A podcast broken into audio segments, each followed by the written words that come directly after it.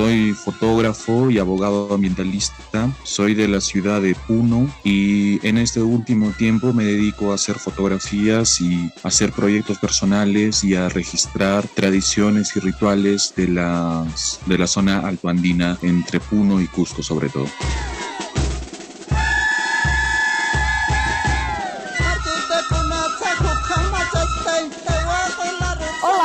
Começando mais um Kipos, a sua dose mensal de Andes em formato de podcast. E o melhor, em português, ou quase sempre em português.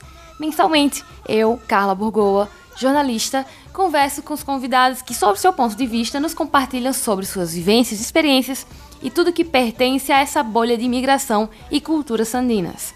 Mas bem, para justificar a minha ausência no mês de janeiro, a ausência do Kipos de janeiro, eu vou usar aquela frase que o ano só começa após o carnaval.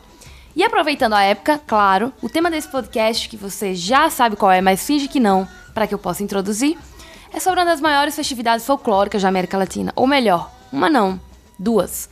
O Carnaval de Puno e a Festa da Virgem de Candelária, que durante esse podcast eu descobri que são festividades diferentes, porque na minha cabeça eram uma coisa só.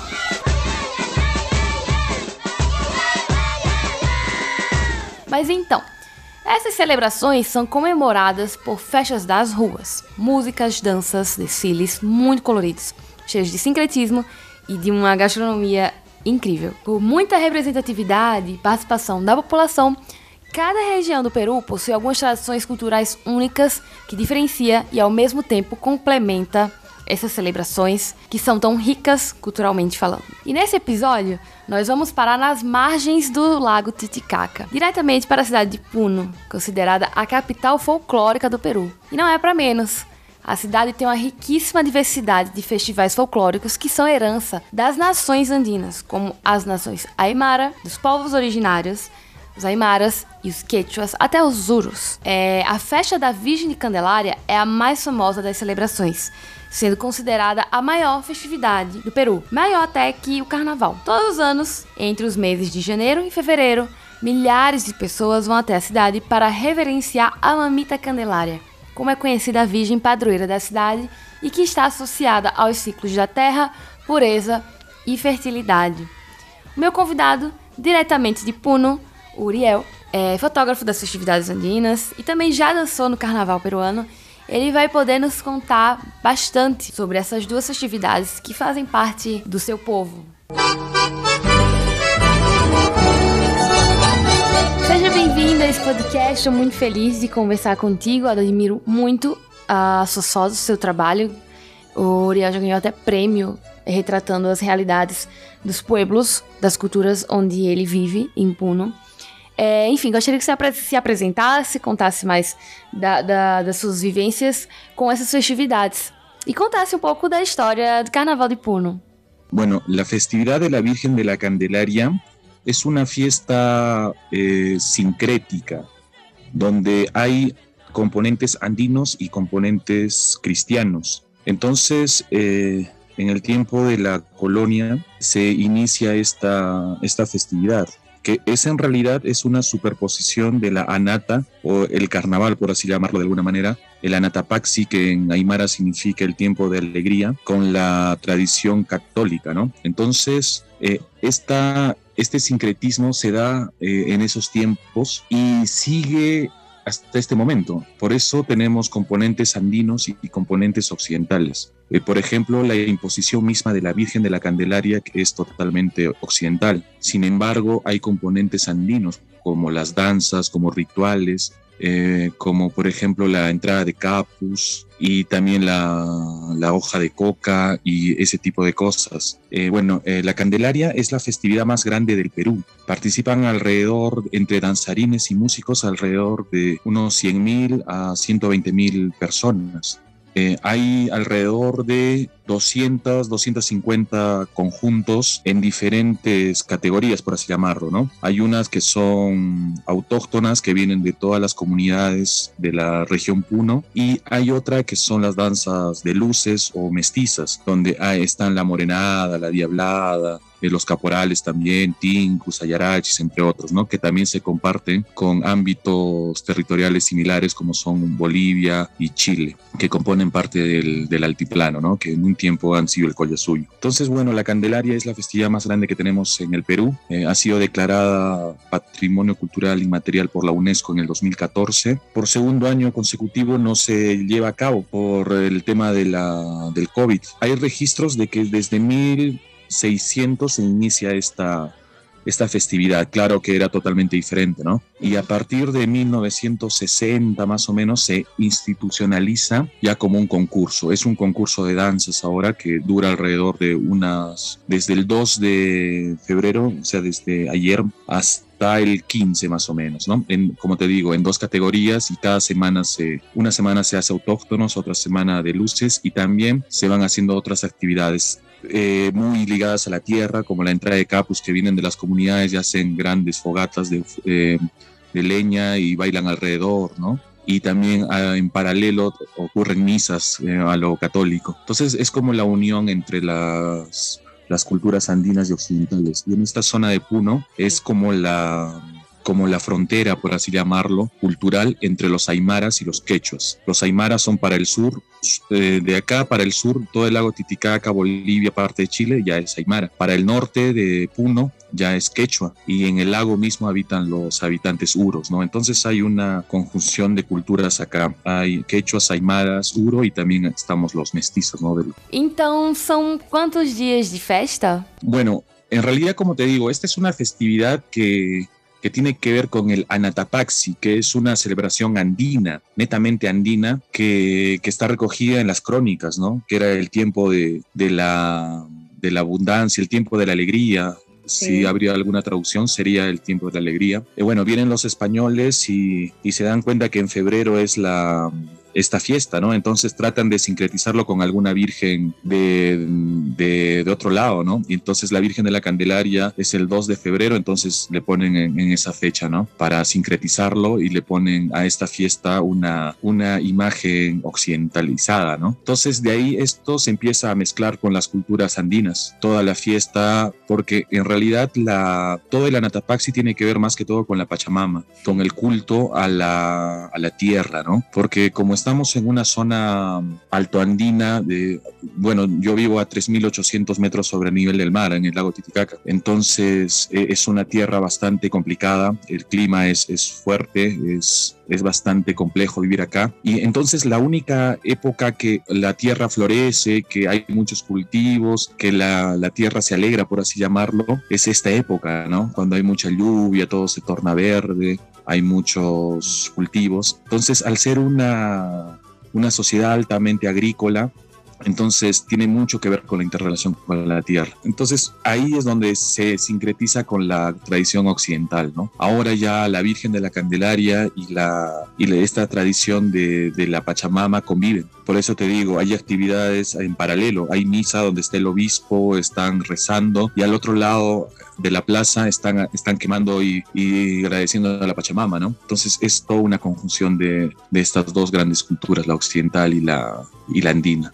E como é que é essa festa? O que, que vocês fazem no dia 2? Começa no dia 2? Começa no dia 1? Um, como que é? Eh, en realidad comienza el 1 con, la, con las albas. Entonces se va a un cerro que hay acá que se llama Huaxapata y se hace una desde la noche y se hace fogatas y, y se danza alrededor del fuego y se mira el amanecer con sicuris, con zampoñas y así es como se recibe el, la Candelaria, ¿no? Como empieza la Candelaria. Y eso es muy andino, ¿no? Que recibir eh, todo esto con hojas de coca, con, con fuego. Y también es andino, pero también es universal. Eh, no hay nada más universal que danzar alrededor del fuego, ¿no? Entonces tiene que ver mucho con eso. Así empieza la fiesta. Después de eso, esta misma gente que ha hecho un ritual a la Pachamama, que ha recibido al astro solar, va y se va a misa. Es la alba y es el alba de la misa de las 5 de la mañana. Y así inicia la fiesta. El día 2 ya tenemos la entrada de Capus, que vienen de todas las comunidades que están alrededor de Puno trayendo leña y entran a la plaza, a una de las plazas principales donde está la Virgen, el Parque Pino, y ahí hacen fogatas y también se danza alrededor del fuego, se pide a la Pachamama por un buen año y en paralelo también sale en procesión la Virgen de la Candelaria el 2 de febrero. Y hay una gran misa también en la, en la plaza principal de Puno y esa es más o menos el, el 2. Y ya el 3, el 4 empieza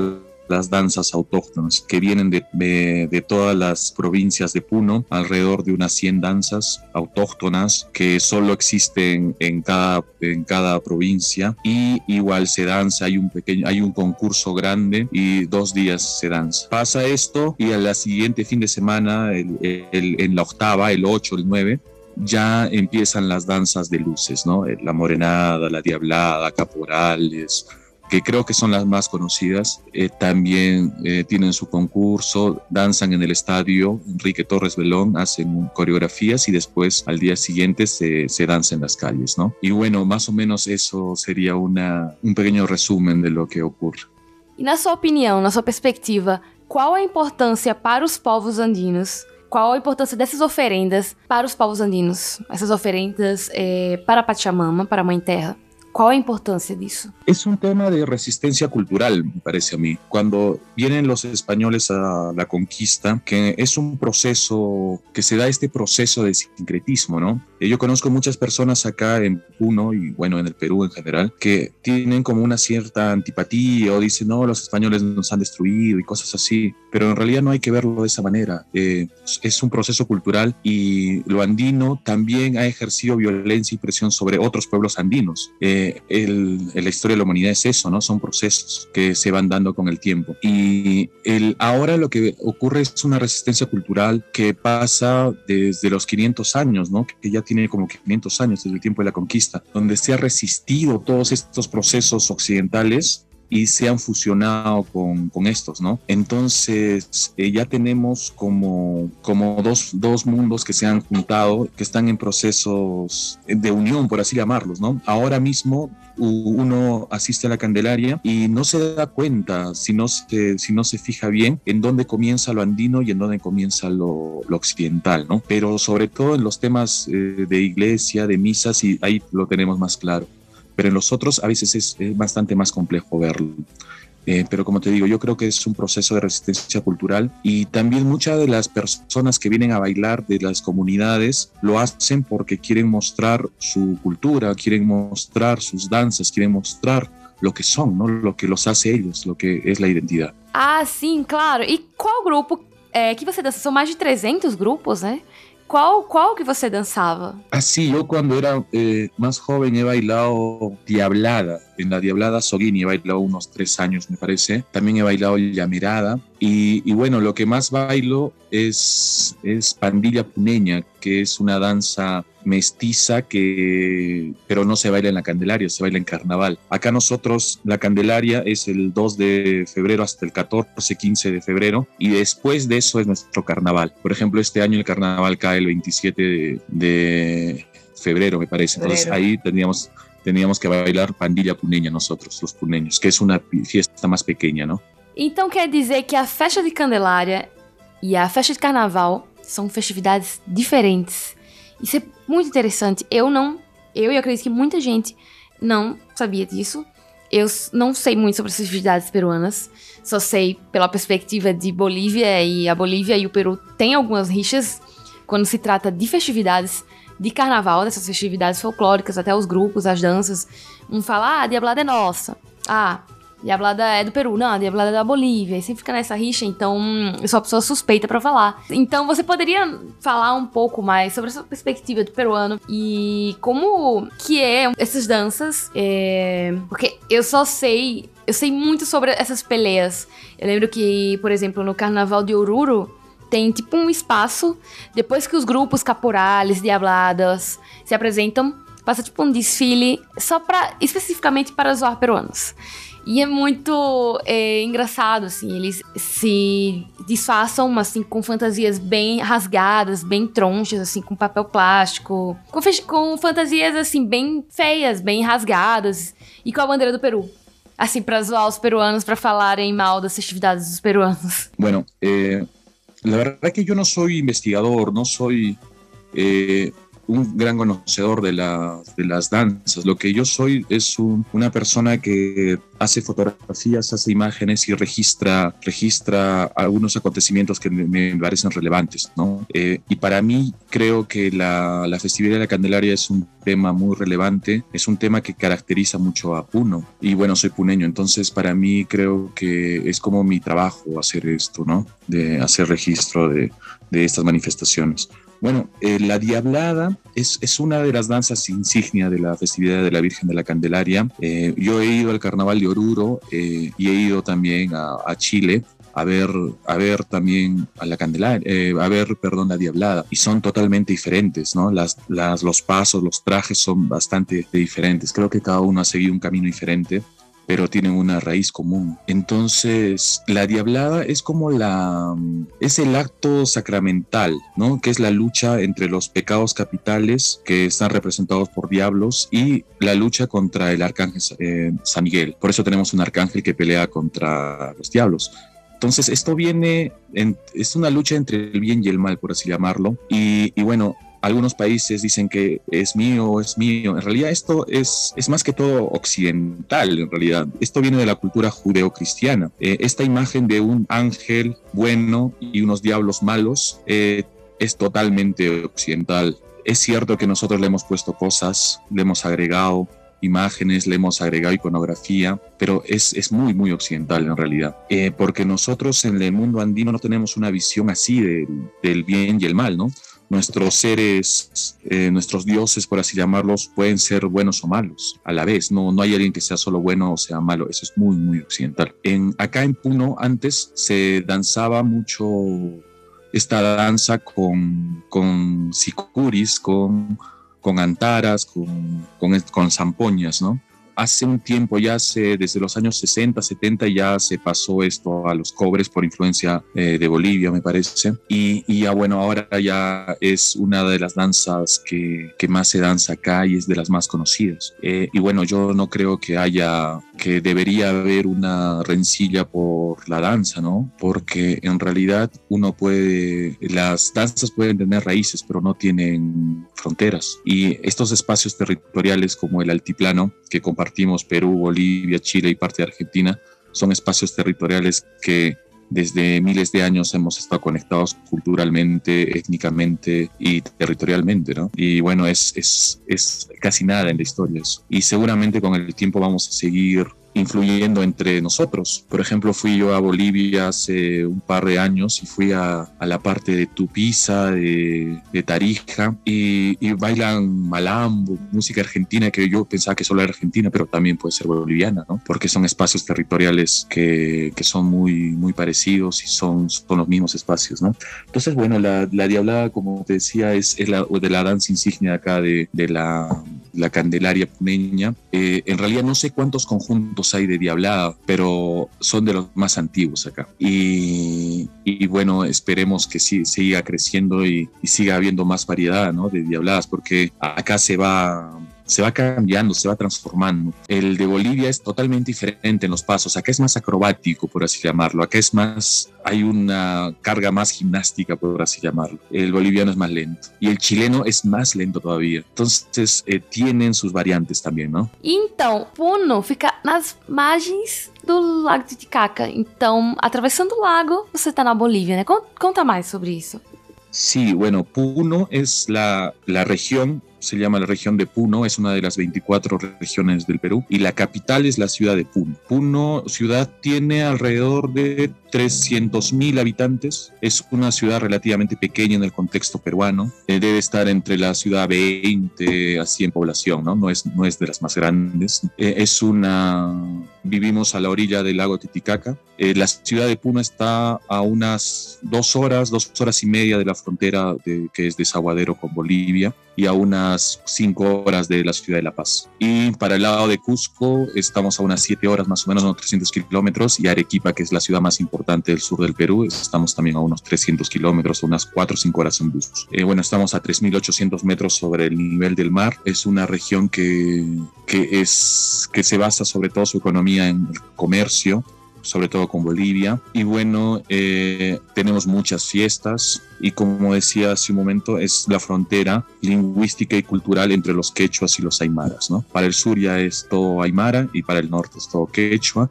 e em lago Titicaca temos populações puros que já são mais aimarizadas, não? Bom, e agora uma coisa que me deixa bastante curiosa. Qual a importância da festa de Candelária para Puno? Qual a diferença, assim, a principal diferença, a diferença na sua perspectiva entre as duas festas, Carnaval e a festividade de Candelária? Eh, bueno, la fiesta de la Candelaria, como te decía, es la festividad más importante de, la región Puno y también del Perú, es la más grande. Entonces, económicamente la, fiesta de la Candelaria mueve muchísimo dinero en Puno. Eh, bueno, justo estaba leyendo en la mañana que sacaron un informe de todo lo que se había perdido este, este año por no haber Candelaria, ¿no? Y el año pasado, porque hay bordadores, hay personas que hacen velas, hay personas que hacen máscaras, hay gente que se dedica a tocar en las bandas, hay personas que hacen comida para las recepciones ¿no? de los conjuntos. O sea, se ha perdido un montón de dinero. Es una fuente bastante grande de, eh, económicamente eh, de Puno, ¿no? Y bueno, culturalmente es la fiesta más importante también del Perú y también de, de Puno.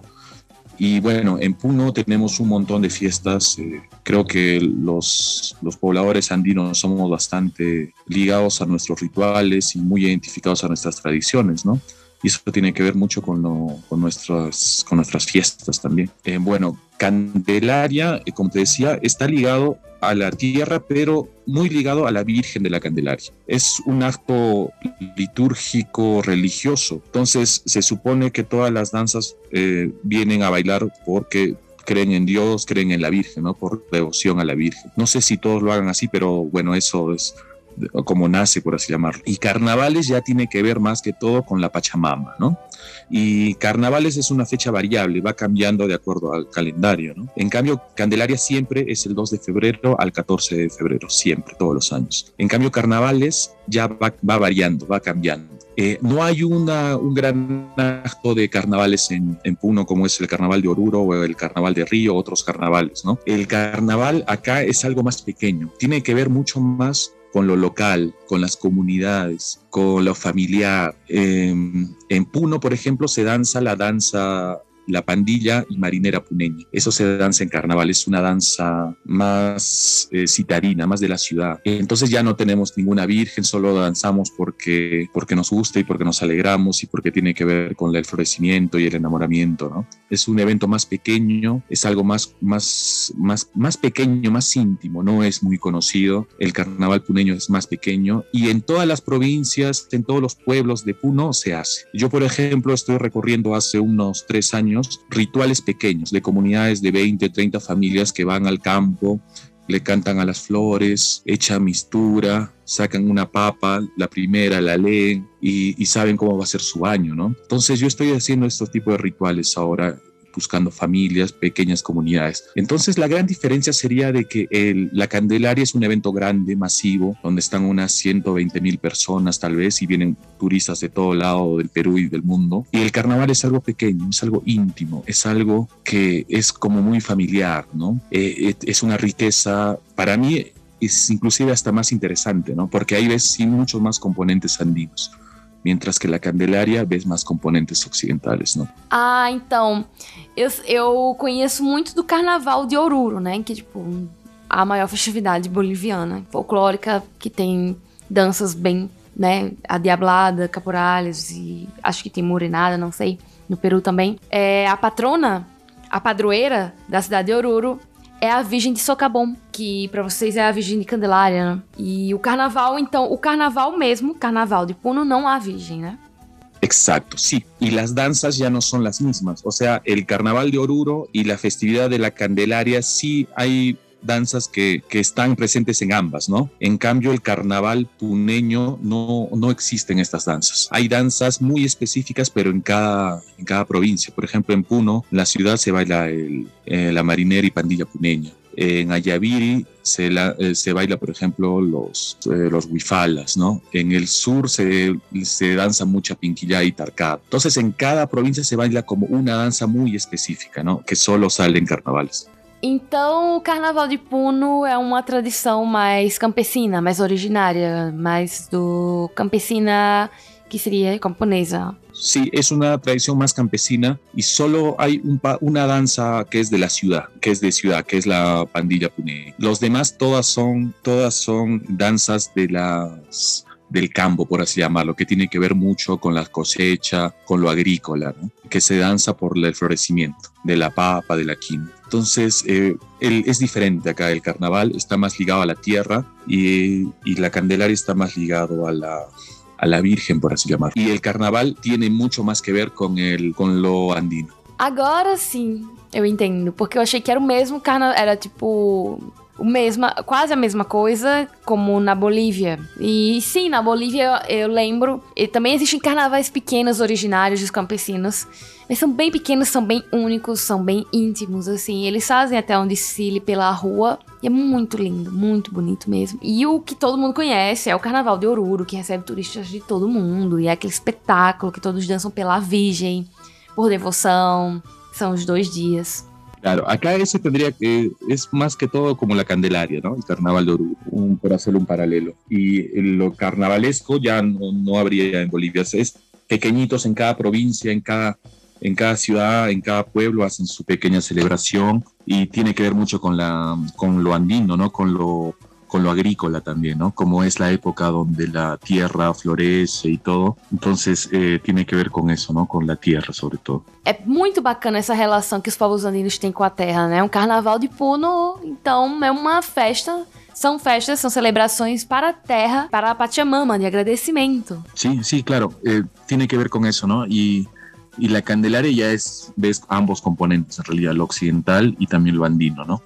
Sabe como essa mistura começou do ocidental e o andino, que atualmente muito da, das culturas, das danças, da, das comidas, de, de, tudo é muito fruto desse sincretismo, dessa, dessa mescla do, do ocidental e o andino, herança da colonização. Você saberia dizer mais ou menos, na sua opinião, é como isso começou assim? Bueno, como te decía, o sea, tiene que ver con la, con la conquista, ¿no? Eh, cuando los jesuitas vienen acá con los españoles, empiezan a cristianizar a la gente, a evangelizar. Entonces, hay un libro muy interesante que se llama La extirpación de idolatrías de Huarochirí. Entonces, ahí cuenta más o menos cómo es el proceso de que, que siguen, ¿no? Donde hay un templo andino, una huaca, un lugar sagrado, ponen una cruz, ponen una iglesia. Entonces cada templo, cada, cada huaca sagrada que teníamos está encima ahora una iglesia y en cada cerro tutelar, cada apu, ahora hay una cruz, ¿no? Eso tiene que ver totalmente con, la, con esta evangelización que han realizado los españoles de la mano de los jesuitas, que son los primeros que vienen. Eh, bueno, así es como comienza esto, ¿no? Entonces a todas nuestras fiestas andinas les ponen un santo, les ponen una cruz, les ponen una virgen. Y en esta época era la Virgen de, la Candelaria, ¿no? Entonces por eso se, introduce la, fiesta de la Candelaria. En realidad en Puno es, creado bajo el nombre de San Carlos Borromeo de Puno. Entonces el santo patrón es San Carlos Borromeo de, de Puno y su y su templo principal era en, es el templo principal de Puno, la catedral, ¿no? Y esta fiesta de la Candelaria, como era muy andina, entonces es como, tenía su iglesia pequeña aparte, y era como de la gente del campo, los, los, los indios, por así llamarlos, ¿no? Y los mestizos y los españoles tenían su iglesia principal y tenían su santo principal. Al final, esta, este santo principal, San Carlos Borromeo, ya como que fue olvidado, ya no, nadie sabe cuándo es la fiesta, nada. Entonces, todo lo andino de, la, de, de, todos los indios han hecho su fiesta y esa es la que ha crecido. Essa é a Candelaria. E para uma pessoa que não conhece nada, uma pessoa totalmente afastada das culturas andinas, uma pessoa, uma, um brasileiro que quer conhecer essa festividade, o que você recomendaria para que ela fosse? De comida, até, não sei, o que, que você falaria para ela? Bueno, eh, bueno, les invito a todos los de Brasil a que puedan venir a Puno. A la fiesta de la Candelaria. El, próximo año esperamos que ya todo se normalice y podamos hacerla. Bueno, eh, se toma mucho, hay, el poblador andino puneño es, bastante fiestero, entonces tomamos mucha cerveza. Y bueno, de comidas, tenemos muchos peces del lago Titicaca, porque vivimos en orillas del lago Titicaca, tenemos truchas, carachis, y bueno, se come mucho, mucho pescado frito, trucha frita y también caldos de, de estos, de, de, peces, ¿no? Hervidos, de los timpos. Y bueno, sobre todo eso, comer algo de eso. Ahí también nos gusta mucho los, la carne de cordero, ¿no? Cancacho, que es un cordero asado, que también comemos mucho por acá. Y también comemos alpaca, que tenemos bastantes alpacas, también se come, pero no tanto. Y en chicharrón de alpaca es muy rico también. Creo que eh, hay más, pero creo que eso es lo más recomendable. E sobre as músicas da festa de Candelária e, a, e de carnaval, como que são? Bueno, la música de... Habría que distinguir dos candelarias. Hay una candelaria que es la Candelaria autóctona, que es una semana antes, bueno, que es el 3, el 4 de febrero. Eh, ahí tiene que ver mucho, hay muchas, todas las danzas son con, con instrumentos andinos. Hay quenas, hay zampoñas, hay charangos, o sea, todo es andino, porque vienen de las comunidades y de las provincias más lejanas a bailar. Y la otra es la Candelaria más mestiza, que tiene que ver con las danzas de luces, con la morenada, con la diablada, con el caporal. Y ahí más bien la música es de cobre, perdón, de bronce, ¿no? Con estas bandas ya mucho más grandes y masivas y la música mucho más fuerte, ¿no? Y en, más bien en carnavales eh, se baila mucho con estudiantinas pequeñas, pequeños conjuntos que tienen también charango, tienen acordeones y se baila mucho al enamoramiento, ¿no? Y en la zona del campo se baila mucho pinquillo y tarcada, que son como especies de, de quenas, de flautas, que tienen sonidos eh, bastante raros, por así llamarlo. A veces se, se escucha medio descompasado, pero en, en, la música andina es pentatónica. Entonces, a nosotros que nos hemos acostumbrado a, a tener la escala musical do, re, mi, fa, sol, así, escuchar solo cinco notas nos suena a, eh, descompasado, ¿no? Mientras más descompasado nos suene, es que es una música más andina y que tiene que ver menos con la música occidental tradicional, por así llamarlo. Bom, uma coisa que me chama muita atenção vendo seu trabalho, as suas fotos, é vendo as fotos do carnaval de Puno, da festa da Virgem de Candelária, é, as cores, elas são muito vivas. E sempre, as, todas as festividades andinas, elas têm muita música, são muitas danças, são muitas cores, são muitas comidas, são muitos elementos. É muito bonito de ver uma riqueza cultural enorme. Sí, eh, bueno, también la, en la cultura andina el tema de los, de los colores tiene bastante significado, ¿no? Hay simbolismo de todos los colores. Cada color simboliza algo. Eh, pero en este momento ya me parece que en pocos sitios ya como que aún se recuerda los simbolismos de cada color, ¿no? Ahora los colores ya son más usados para, eh, porque son vivos, porque combinan bien entre ellos, pero en el campo todavía hay como una ritualidad del color. Eh, yo he ido a algunas comunidades y los tenientes gobernadores se visten de un solo color o se visten así de... Fui a Mantaní este año a una isla en el Titicaca. Bueno, voy todos los años a un ritual del Pachamama Pachatata y y los pobladores tienen banderas, algunos tienen blanca, otros tienen banderas medias, medias rosadas, y les pregunto, ¿y por qué, por qué algunos tienen blancas y otros tienen moradas? Y me dicen, es que somos pues, las flores de la Pachamama, me dicen. ¿La papa acaso da un solo color la flor? Da varios, ¿cierto? Sí, les digo. Entonces, igual nosotros, por eso cada uno tiene su color. Entonces, eso me parece interesante también, que cómo a través del color puedas simbolizar algo, ¿no? Y a veces no te das cuenta tú y ellos lo tienen claro. Y también pasa mucho que ellos también lo olvidan a veces los pobladores y a través de investigaciones recién se puede descubrir eso otra vez, ¿no? Pero entonces el color tiene que ver mucho con los rituales, tiene que ver mucho con la época del año en que vivimos, que tiene que ver con la floración y todo, y también con el tema industrial. Eh, fui a una comunidad hace un par de años y me mostrabas los diferentes mandos que tenía desde el 40 hasta ahora, ¿no? Como unos 80 años de transición que había. Y antes había menos color, y había colores que no habían. Y le digo, ¿y ahora por qué hay más color? Me dice, porque ahora puedes comprar el color que quieras y tejes del color que quieras. Antes para, para sacar un color tenías que hacer un proceso muy complicado. Algunos, los verdes, por ejemplo, eran de plantas, algunos morados que no había, y entonces era muy caro hacer morado, me decía, y solo podían usar ciertas personas que eran los líderes, me, dijeron eso. Entonces el color también va cambiando, va mutando por las, por las mismas características de, de, la modernidad, por así llamarlo, por los accesos que tienen, ¿no? Sí, sí claro. Y antigamente a maneira até de fazer tecido era diferente, não? Com plantas e isso é muito bacana. As mulheres hilandeiras que pegavam, que faziam hilos, que são fios, né? As mulheres é, que, que tecem, elas pegavam as cores das plantas y con cosas de la naturaleza. Eso es muy bacana, ¿no? Claro, antes, ¿no? Ahora ya, como te decía, ahora ya es más complicado hacerlo de eh, buscar pigmentos naturales. Bueno, tenemos más facilidades para tener más colores y algunos colores antes no se podían hacer o eran muy, muy limitados. Ahora ya, ya es, es mucho más fácil hacerlo, ¿no? Bom, e como já deu para perceber, essas celebrações, elas são muito relacionadas ao mundo agrícola. Assim como outras também festividades do mundo andino, eles são muito relacionados ao agradecimento à Pachamama, à natureza, aos frutos.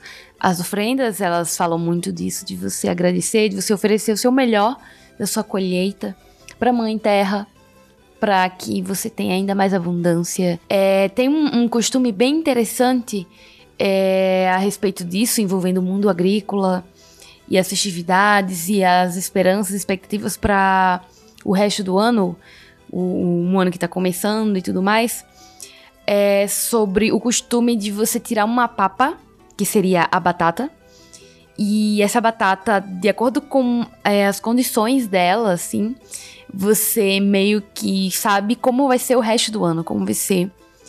E eu gostaria que, que que você explicasse um pouco para gente como que funciona isso. Yo creo que hay rituales que son muy interesantes. Eh, por ejemplo, este año también voy a ir a una comunidad aymara para hacer algunos rituales. Parece muy interesante lo que ocurre esta interrelación con la tierra, ¿no? Eh, el día lunes de carnaval, que es el día de Chaya, que se celebra en todo, todo el mundo andino. Por ejemplo, acá en las comunidades pequeñas van a la, van a las chacras eh, y les tocan música a las plantas para que florezcan, pues sacan una papa y la leen.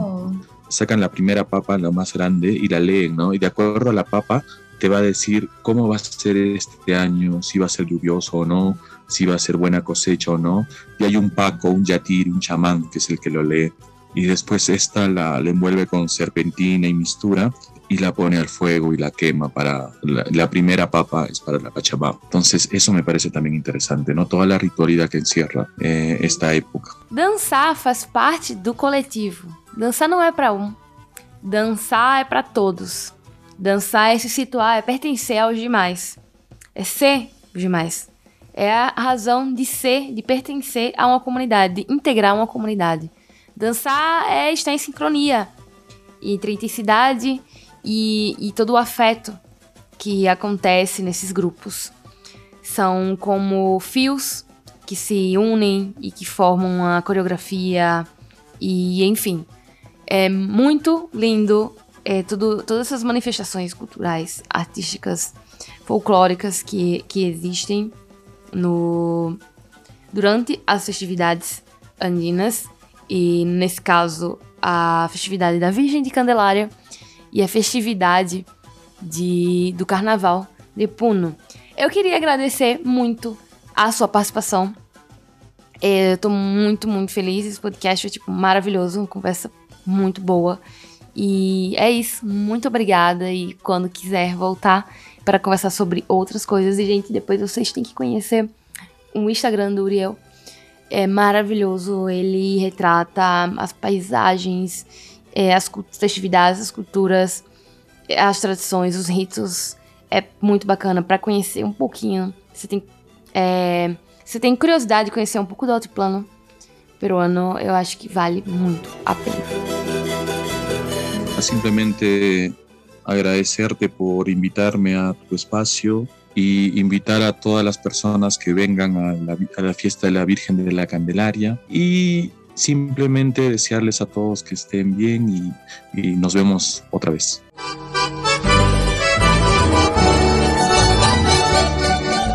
Então é isso, pessoal. Estamos chegando ao fim de mais um Kipos Podcast, o primeiro Kipos de 2022. É o primeiro do que eu acredito que será uma série de episódios sobre carnaval pelos anos. O primeiro, começamos pelo Peru, e vamos divulgando os próximos episódios. Se você gostou, compartilhe com seus amigos, deixe um feedback. Eu tô sempre pelo Twitter com arroba Mucutinte. É, compartilhe esse episódio, os outros mais, escute os outros se você ainda não escutou. E é isso, até mais. Nos vemos em outro episódio. Tchau, tchau.